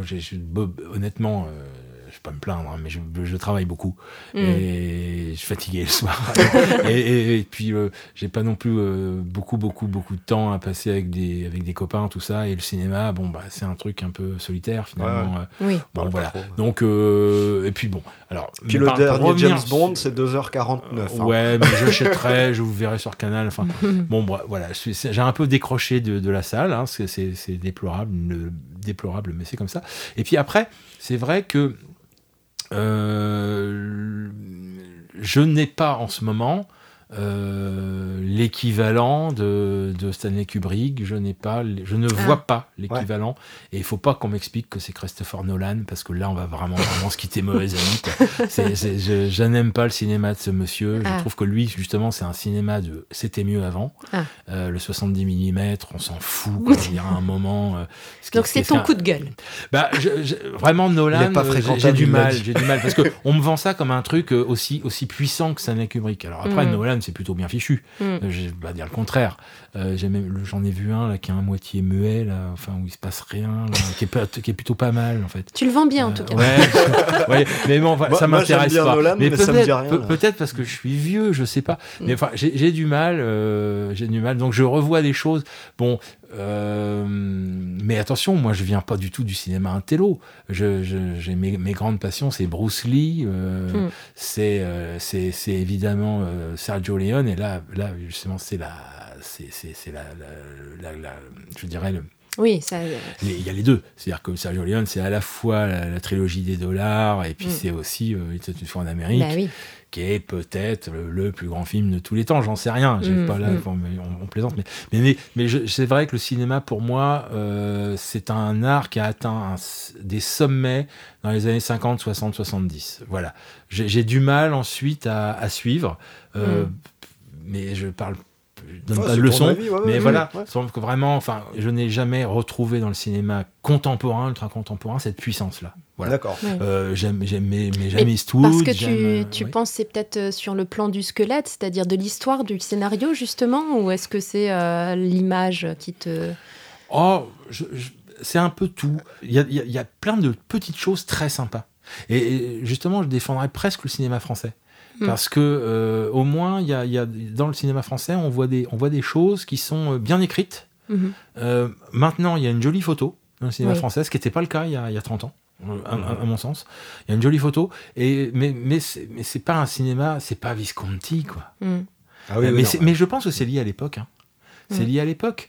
Donc on, à l'économie, c'est-à-dire qu'aujourd'hui peut-être que les Visconti et les, et les, et les, Kubrick existent, mais... on ne les finance pas. Bah oui on ne les finance pas. C'est, mon problème est là. C'est que, bon, par exemple, Marvel, moi, je suis très sévère. Enfin, je veux dire, Marvel, non, quoi. non, non, c'est, c'est, ça peut être tout à fait. Euh, c'est pas plus bête qu'un, qu'un, qu'un Bruce Lee, ou que, mais ça me correspond pas. Euh, qu'est-ce que vous voulez J'allais m'emmerder? Euh, on avait, on avait dit qu'on avait le droit au, gros mot. une fois. le droit à un gros mot. Autant de fois Qu'est-ce que vous voulez J'allais m'emmerder à regarder un Marvel au cinéma? Ça ne m'intéresse pas. Maintenant, j'ai un tas de copains qui trouvent ça formidable. Tant mieux pour eux. Mais moi, ça m'intéresse pas. J'avais, j'avais bien aimé le premier, là, euh, Iron Man, qui était plutôt, bien, plutôt bien écrit, mm. Mm. avec des problématiques intéressantes et tout. Mais bon, voilà. Donc, je passe un peu mon tour sur, le, sur le cinéma, malgré qu'il y a des choses mm. formidables. Hein. Je, ça m'arrive encore de tomber sur des, sur des bons petits films. Mais par contre, euh, je, fais partie de cette génération qui a complètement pris les wagons de la série télé, euh, avec notamment The Wire, euh, avec mm. Les Sopranos, avec Six Feet Under, où là, justement, je trouve Better Call Saul en ce moment, qui est, mm. la, qui est la, suite, enfin le préquel de, de, voilà, de Breaking Bad. Et là, là, Là, je trouve une écriture qui, qui, me convient parfaitement et je, j'en, regarde beaucoup, euh, voilà. Mais bon, non, non, le cinéma, je, là, je, ne sais pas pourquoi je pense à Xavier Nolan. j'adore euh, Dolan. Dolan, oui, pas Nolan, Dolan. Xavier mm. Dolan, j'adore. Mm. Et écrire pour le cinéma alors euh, Ou pour la télé? Non. Non. Ça, c'est pas quelque chose qui t'attire? J'en ai fait, j'ai fait du dessin animé il y a 30, 25 ans à peu près. Non, non, non, c'est pas pour moi. C'est, c'est, j'adorerais le faire euh, mhm. dans l'absolu. Mhm. Mais je, sais ce que c'est. Je sais ah. ce que c'est. Je sais que euh, j'ai des copains qui, ont, qui, qui, qui, font du cinéma, qui, et je n'ai pas cette patience qui, est nécessaire. C'est-à-dire que euh, le cinéma, on, passe 90% de son temps à chercher de l'argent. Et, ah oui, d'accord. Et 10% de son temps à travailler. Mhm. Moi, j'ai la chance justement d'être dans un art où il est assez simple de, trouver un financement. Il suffit de la parole de quelqu'un qui dit oui, je fais le bouquin, c'est bon, on te fait confiance. Voilà, on, en, est encore là. Ouais. Oui, c'est encore cette chance. C'est rare, ouais. oui. Euh, le cinéma, c'est une vraie industrie. Alors après, mm. c'est très satisfaisant, j'imagine, quand, quand les choses se font. Mm. Mais euh, je pense qu'il y, a un tas de chefs-d'œuvre qui n'ont jamais été réalisés. Hein. Mm. Tandis que euh, des, chefs-d'œuvre de la bande dessinée qui n'ont pas été édités, il ne doit pas y en avoir des tonnes. D'accord. Il doit pas y en avoir des tonnes. Adaptation d'une BD au cinéma, est-ce que... Euh, euh, alors, il y a eu plein de plein d'idées autour de Carmen McCullum il y, a, longtemps. Il y a des gens qui ont acheté les droits plusieurs fois. Ah, mais voilà, ça, a toujours été des échecs pour les raisons que je dis, c'est qu'il y a très très peu d'élus. Et euh, aujourd'hui, je pense que pour, avoir, pour que une, BD soit adaptée, il faut qu'un grand réalisateur ou un grand comédien s'en empare, en fait. Mm. Ce qui n'était pas le cas. Nous, on avait essayé de, de, monter un film 3D à l'époque. Bon, voilà, c'était pas possible. Mm. Mm. Mais sans la, regret. La dernière adaptation qu'on puisse, euh, enfin, à laquelle je puisse penser, euh, c'est, c'était Valérian, non, avec Luc Besson? Ouais, mais c'est Besson. Ouais, c'était Besson qui avait fait déjà ça. sur un, un gros. Ouais, alors là, Mais je pense pas que c'était un succès. Je, ne suis pas allé voir. Non, là, il y a Uncharted adaptation, mais c'est un jeu vidéo. Oui, c'est un jeu vidéo. Ça marche pas mal. Alors, moi, j'étais pas convaincu, mm. mais ça marche pas mal. Mm. On se fait une petite question bonus, ma Claire. Allez. Tu choisis 1, 2, 3 ou 4 et nous on te pose la question qui correspond. Ah bah 1. Quel a été ton projet le plus fou jusqu'alors?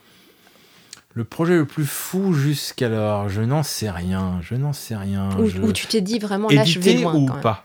Ah, aucune limite. Dis-nous même euh, quelque chose que tu n'as pas encore. Euh, hmm, là, c'est vraiment la question piège parce que je pense que tous les projets sont un peu fous. Je pense que le, quand, on a dit, euh, quand on a dit à Guy Delcourt en 2008, si ma mémoire est bonne, on arrive avec des uchronies.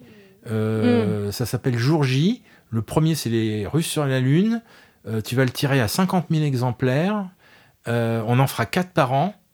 Et on va ah en vendre plein. Je pense que là, on était quand même à, la limite de, l'asile. on était, On était à la limite. Et je pense que c'est le projet le plus fou en termes d'ambition. Hmm. Voilà. Et comment ça se passe d'ailleurs Vous prenez rendez-vous On a vendu les 50 000. Oui, non, mais, ouais, mais super. Mais on a mis un peu de temps. non, mais pour présenter ce projet-là, il faut, être sacrément euh, convaincant, quoi. Oui, bah, c'est, on ne partait pas de rien. Jean-Pierre mm. avait fait l'histoire secrète. Moi, j'avais fait Carmen McCallum, Trévis, mm. Hauteville House. J'avais déjà vendu à peu près 2 millions de bouquins dans la maison. Ouais. vous Donc, déjà un peu on arrivait, ouais, ouais, ouais, ouais, ouais, Et donc, voilà. Et puis, il y avait Philippe Buchet, le dessinateur de Sillage, qui avait accepté de dessiner le premier album. Mm. Donc c'était aussi une garantie d'une mise en place euh, sur le tome 1 qui était, qui était assurée auprès des libraires. Enfin, ça il y avait beaucoup de, choses pour rassurer tout le monde. Il y avait une excellente couverture avec le, drapeau russe ouais, sur la lune qui, a bien quand même marqué un petit peu l'époque. Je parle du milieu BD. Hein. Mm. Mm. Euh, donc voilà, donc on n'était pas arrivé non plus avec, euh, avec zéro argument ni un truc genre non mais vous ne nous connaissez pas mais tirez donc à 50 000, vous allez voir, vous allez, vous allez faire fortune. Non, pas du tout. Mais je pense que jour J était quand même. Euh, c'était quand même le, truc le plus cinglé auquel j'ai participé parce que moi j'étais pas habitué à travailler aussi vite oui, parce que c'est euh, Quatre albums par an, plus le reste. Mm. C'était au début, j'étais complètement noyé. Hein. Euh, euh, Peko, lui, travaille beaucoup plus vite que moi. Il écrit beaucoup plus vite que moi. Donc, il m'a beaucoup soutenu, beaucoup aidé. Il en a fait beaucoup plus que moi, en fait, au, final. Mais moi, j'amenais mes idées, j'amenais même mon sens du découpage. Mais, mais Jean-Pierre, c'est une usine à idées, c'est une usine à connaissances. Et donc, il a énormément été moteur dans tout ça. Ce que tu es en train de nous dire, c'est que tu as un peu bluffé, en fait, pour vendre ce projet en te disant Allez, je vais y arriver. Mais c'était quand même un sacré boulot, quoi. Ouais, mais j'avais deux j'avais deux gros moteurs avec moi quand même. Ouais, ouais, ouais. Mm. Et donc, euh, ouais, ça, je pense que c'est le plus, le plus fou.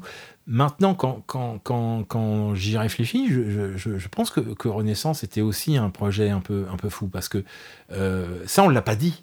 Mais comme je l'expliquais tout à l'heure, euh, il n'y avait pas d'action tellement en Renaissance. Mm. Et faire de la SF sans beaucoup d'action, avec juste sur un rapport de force, sur un rapport de, voilà, d'intelligence, des choses comme ça. Euh, si on l'avait présenté comme ça, peut-être que les, éditeurs auraient un peu euh, tiqué. Peut-être, peut-être, peut-être. En tout cas, je trouve que le projet, euh, c'est ce que j'ai adoré chez Dargo. Avec notre éditeur Thomas Aragon, c'est qu'il a lu le projet, il m'a dit Waouh, ça je le veux, c'est super, ça correspond exactement. Et, et je pense qu'il a eu des mots je ne voudrais pas les déformer, mais genre, ah oui, ça y est, tu as, enlevé les nerfs, là, qui, euh, tu n'as plus besoin de te réfugier derrière un truc mm. d'action avec des coups de flingue. Oui. Mm. Là, la trame se suffit elle-même. Et donc, pour moi, c'était cool. ils ont vu ça chez Dargo. Ils ont vu ah ça. Mm. Est-ce qu'on ne passerait pas à l'image ah, bah. que tu projettes euh, dans ton métier, dans la, vie de tous les jours? Ouais. quelle, euh, quelle, image tu donnes à tes collaborateurs, que ce soit les dessinateurs? Est-ce que tu es toi-même? Est-ce que tu Ouais, je crois, je râle tout le temps. Donc voilà, râleur. Râleur, ça c'est sûr, mais rarement, rarement. Euh, enfin, je râle, mais je me plains pas, quoi. Je crois. Je, je suis un éternel râleur, oui, on peut le dire. Ah. Voilà. Mais euh, voilà. Un râleur constructif. J'espère. c'est difficile, hein, je j'en sais rien. Euh, D'autant qu'on a vraiment. Euh, on est dans des, des, rapports très intimes avec un dessinateur. Ah mais un scénariste, forcément, elle a plusieurs dessinateurs, donc travaille avec beaucoup de dessinateurs. Donc le, le rapport entre scénariste et dessinateur n'est pas forcément le même entre dessinateur et scénariste. Ah. Le, dessinateur, il a, il a qu'un scénariste en général. Oui. Voilà. Donc il y a un côté euh, exclusif voilà. Mm. Que moi, je suis obligé de composer tout le temps, depuis le début, avec euh, euh, une dizaine de collaborateurs. Alors évidemment, euh, au-delà du métier, on peut faire un métier sans se parler. Hein. On peut faire un album sans se parler. Ça m'arrive de faire un album avec on voit le scénario et puis il n'y a, pas de rapport il n'y a pas d'aller-retour entre les très peu. Ah très peu ou par mail ou mais il n'y a mm. pas d'amitié particulière il n'y a pas de voilà. Bon il y a des y a, sur jour J il y a des dessinateurs que je n'ai jamais rencontrés avec qui j'ai jamais discuté. Que, voilà, parce que ça passait par des agents. Euh, voilà, ça peut arriver. Bah, mais 50 albums à peu près. Hein. ouais, ouais, c'est ça. J'ai aussi cette chance d'avoir eu euh, des collaborations bah, avec Fred Blanchard, évidemment, qui était mon éditeur, mais aussi co-auteur, puis qui, est sur Renaissance maintenant chez Dargo avec moi, mais qui, est donc le cofondateur du, du, label Série B chez Delcourt. On, se connaît donc depuis les années 90. On est, on est, on est, on est des potes, quoi. on s'appelle, euh, même s'il est plus mon éditeur aujourd'hui chez Delcourt, on s'appelle deux, trois fois par semaine, quoi. Voilà. Mm. Euh, j'ai, euh, et même le, dessinateur de, de, Renaissance, on est, on est, proche. Voilà. Euh, il y a des gens avec qui voilà, je suis devenu ami, en fait. Mm. Et c'est, mais c'est pas là-dessus qu'on base le, rapport. Et, c'est vrai que du strict point de vue professionnel, bah oui, moi, je suis obligé de composer avec plein de caractères mm. très différents. Et il y a un rapport.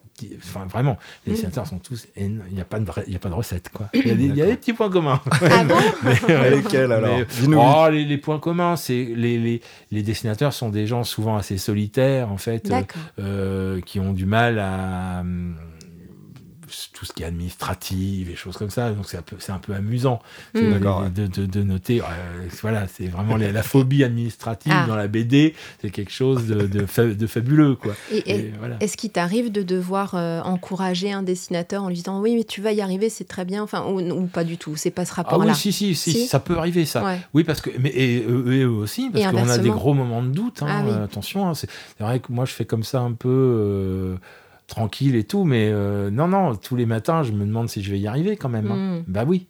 Oui, mais c'est peut-être un peu le, truc des artistes en, général. Bah, hein, je crois. De, douter. Bah oui, on est là dans, le doute. Si on est dans la certitude, je pense qu'on se plante euh, vraiment. Mais euh, donc après, bah, il y a une façon d'être et tout, euh, jovial comme je peux l'être, mais mais ça, ça c'est l'arbre qui cache la forêt. En fait, mm. on est mm. tout le temps dans le doute. Bah oui. Enfin, je crois que moi, le jour où j'arrêterai de douter de ce que je fais, de ce que j'entreprends, ce sera temps de m'arrêter en fait, tout simplement. Tout simplement, faire un bouquin en disant non mais là. Parfait, celui-là. Là, euh, Angoulême va m'appeler, euh, je vais devenir maire. Euh, non, non, ça, ça n'existe pas. Enfin, ça, ça, peut pas. J'ai vu des auteurs hein, être dans cette démarche. Alors, ils font deux, deux trois bouquins, et puis ça ah s'arrête. ça s'arrête. Mais oui, c'est pas tenable. Même mentalement, je pense. Il faut de la remise en question. Ah ouais, ouais, mm. Et pareil, dans ce lien vie pro, vie privée, est-ce que dans les, les personnages que, que tu crées, est-ce qu'il y, y, a des inspirations de proches, de personnes que tu as rencontrées Est-ce qu'il y, a une petite. Euh, comme ça, un petit lien entre Alors, volontairement, peut-être pas. Inconsciemment, euh, oui. Mais inconsciemment, forcément, Forcément, sur les caractères. T'as des, des choses qui te viennent là, comme ça, par exemple? Bah, je c'est pas évident. Euh, là, je, bah, je suis, parce que bon, je, zappe beaucoup. En fait, le, là en ce moment, donc, je suis dans mon nouveau personnage là, euh, le Berlinois là, et euh, je, le, le cerne pas encore complètement. Mais effectivement, il y a des, on peut, on peut penser à des, à des, à des, à des, à des généralités. C'est-à-dire que on peut, on peut fréquenter des gens qui, sont, euh, qui aiment le contrôle, par exemple, qui, mm. ne lâchent rien, qui, veulent tout contrôler. Bon, ça, ça peut inspirer, ça peut amuser. Ça peut, voilà. Mais sinon, non, si, si on parle de Vladimir Ki, un tueur euh, impitoyable, non, j'en connais pas. j'en connais pas. T'as jamais personne qui t'a dit Ah, ça, ça m'a fait un peu penser. Bon, ce qui serait bizarre aussi de, le dire, hein, mais. Pas, dans la BD que je fais. D'accord. Euh, si, si, si, je, si j'ai fait une BD qui s'appelle Les Porteurs d'eau, qui est, qui est un roman graphique un peu qui se passe de nos jours, etc. Bon, j'aurais pu y glisser des personnages peut-être un peu plus proches d'une certaine réalité euh, qu'à la mienne, mais sinon, non, en SF. Mais par contre, oui, l'observation euh, continue des gens, de. Euh, bah oui, évidemment, ça, ça, hmm. fait pas. Mais, dire que j'ai fait des personnages en pensant à quelqu'un que je connais, non. non. Même Poutine. Ah, Poutine, c'est différent. Poutine, c'est un vieux camarade à moi. voyez, c'est... Non, mais lui, oui, oui, oui, oui, Poutine, il est dans Carmen depuis, depuis, depuis, depuis le tome 7. Euh, euh, en gros, enfin, c'était un mélange de Poutine et de voilà. Donc, il s'appelle Vladimir euh, Mayakovsky. Euh, et Mayakovsky, évidemment, c'est un, un enfant du FSB, mais c'est une éprouvette, donc enfin c'est un bébé éprouvette. Ah oui. Et voilà, fabriqué par le FSB dans des labos et, tout, pour représenter euh, la grande Russie et puis euh, et puis la, la, puissance sibérienne, etc. Donc évidemment que j'ai pensé à, à Poutine mm. en, en, le, en le mettant en scène. Euh, et puis bah, là, là, il m'a rattrapé. Là. C'est, vraiment la mon Mayakovsky. Euh, mm. voilà. Et pour revenir un peu plus à tes proches et à ta famille, est-ce que euh, ce métier t'accapare énormément? Est-ce que quand tu es sur un projet, bah, tu es imbuvable ou il ne faut pas te déranger Ou est-ce que tu sais faire la part des choses? Comment ça se passe? Alors là, je pense que la, la, la réponse serait différente à l'étage d'en dessous. Euh, non, ce qu'ils disent beaucoup euh, quand ils ont envie de me taquiner, c'est que quand, quand, la quand je suis concentré, en fait, donc mm. souvent le midi, oui. le repas du midi, T'es encore dans ton euh, écriture. quoi. comment, comment dit Sylvie, mon épouse, dit on a, on a, on a le corps, on a l'enveloppe, mais on n'a pas la. D'accord. On n'a pas, la, on n'a pas le cerveau. Quoi. Ah. voilà. Oui, parce que je suis dans mes, dans mes trucs, dans, mes, dans la structure, etc. Mais sinon, non, une fois que c'est fini, je pense que ça va. D'accord. Qu'est-ce qu'on pourrait te demander, ce qui t'a rendu le, plus fier jusqu'alors, que ce soit en perso ou en pro, tu choisis bah, ça va être très classique, mais c'est la moi mes enfants évidemment. Enfin les, mm. enfants, c'est évidemment euh, c'est ça passe au-dessus de tout, évidemment. Voilà. Et alors, ils ont été touchés par le syndrome BD ou? Pas trop. Ah. Bah, ils lisent des mangas. Ah. un peu.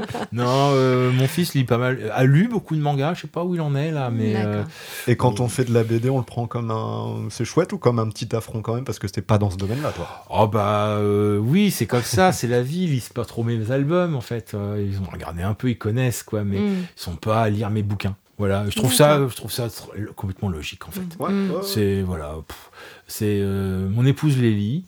Euh, voilà, on, en parle. Si j'ai envie d'en parler, euh, on en parle. Voilà.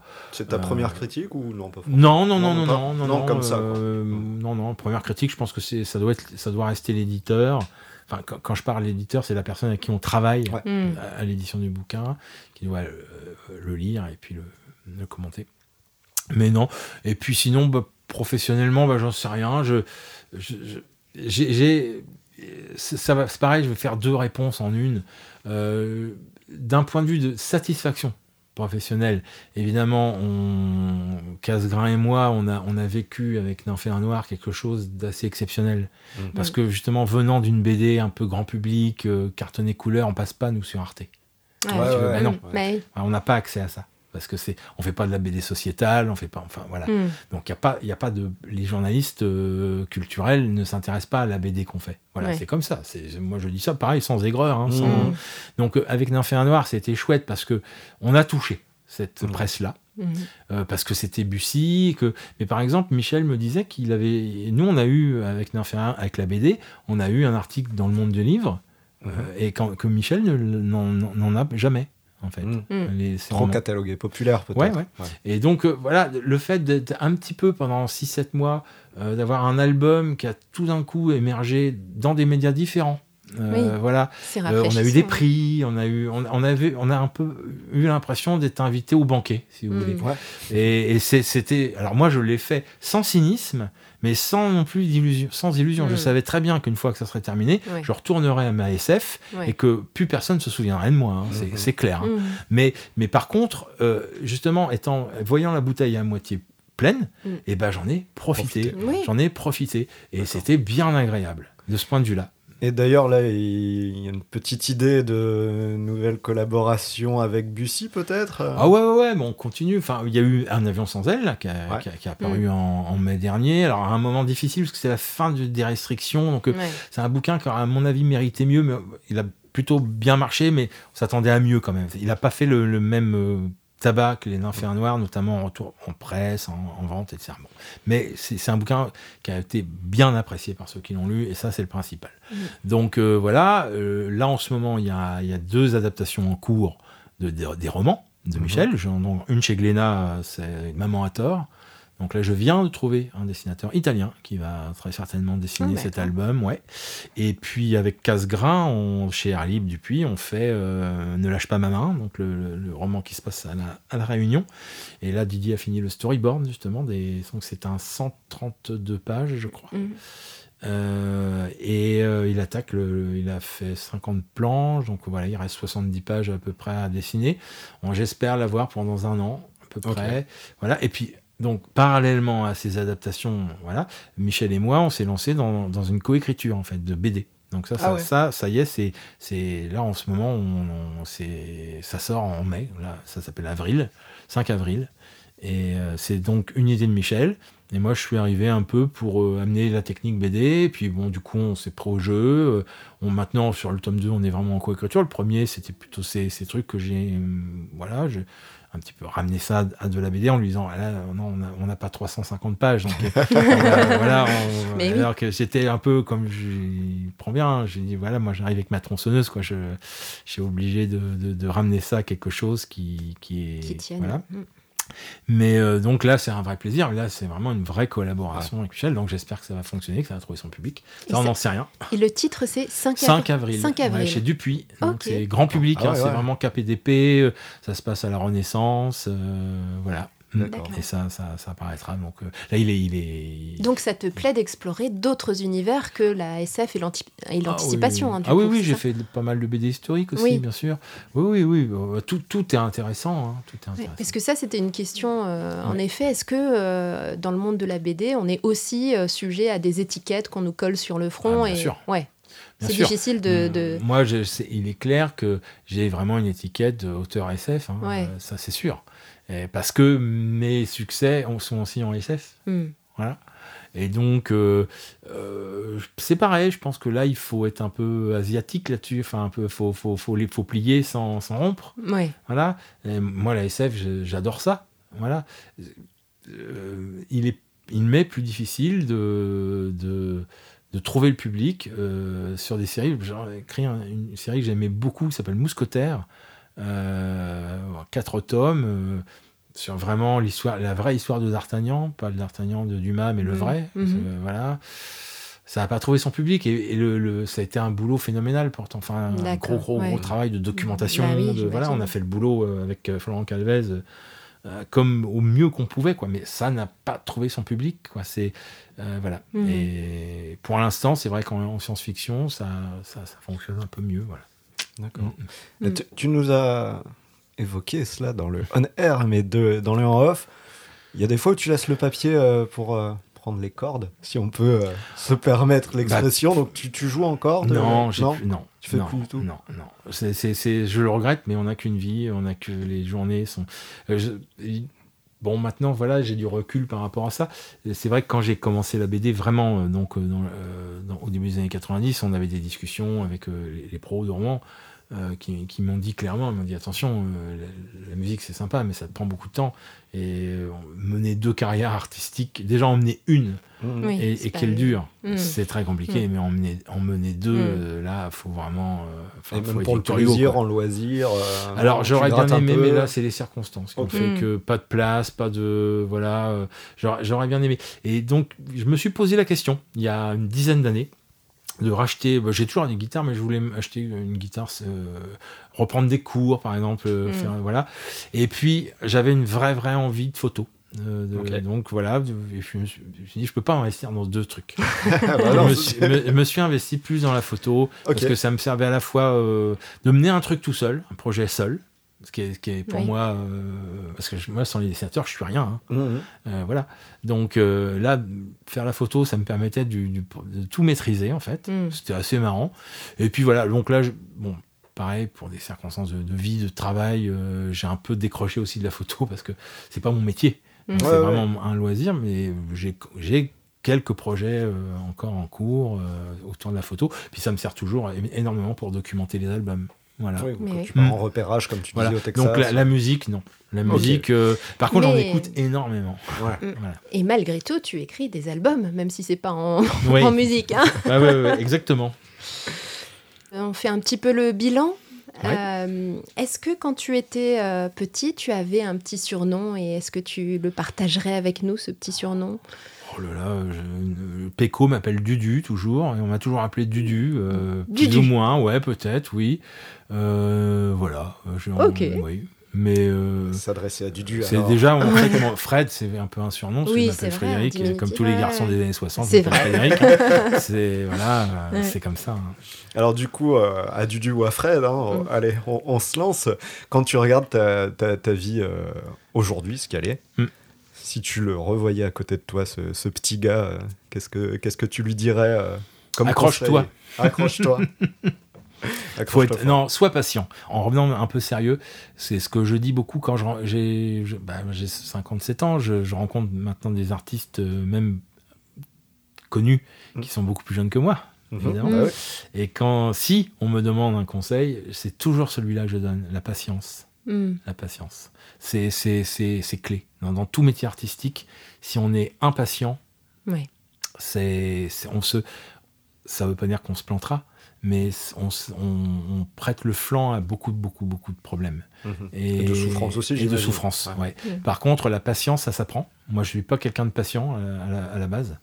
Euh, mais ça s'apprend, ouais. Et la patience, voilà, ça peut mener justement à des choses comme un Noir ou Renaissance, ou euh, j'espère le prochain projet chez Delcourt ou ailleurs. Mhm. mais il faut être patient, il faut, faut laisser passer aussi par moments des, des choses un peu d'orgueil, des choses comme ça. Ou euh, les, par exemple, bon, j'ai, forcément, je, croise aussi des gens qui sont un peu sujets à l'aigreur, quoi. Et mm. en fait, il faut, faut râler. Moi, je râle, mais euh, mais faut pas, faut pas tomber dans le dans l'aigreur. Je pense que ça, ça sert faut à rien. Faut pas ruminer, quoi. Faut pas garder ça à l'intérieur. faut, faut, que ça sorte. Ouais. Râler un donc, si je devais me donner un conseil à moi-même, mmh. euh, oui, ça serait soit patient et peut-être un peu moins arrogant par moment, parce que l'arrogance, ça m'a toujours joué des tours. D'accord. Mm. Voilà, c'est le vieux sage qui parle. Ouais. oui, parce que tu donnes pas du tout cette image d'arrogance. Non, mais ça peut, ça peut. Ah d'accord. Bon. Et eh ben voilà le mot de la fin. Dernier épisode euh, pour oui, nous. voilà, j'allais y venir avec... la petite larme qui commençait. Eh ben, bravo De la saison 1 en tout cas. Et puis, euh, on était ravis d'avoir partagé euh, ce moment avec toi. Merci énormément, Fred. Merci à vous. Et puis, bah, Claire, à bientôt. À très bientôt. Voilà, on vient de terminer le dernier épisode avec un invité. Dernier épisode de la saison 1. Oui, mais la semaine prochaine, on fait le bilan entre nous. De On Air. En off. En attendant, vous n'oubliez pas de vous abonner, de partager sur les réseaux sociaux et puis n'hésitez pas à nous faire un petit retour. À bientôt.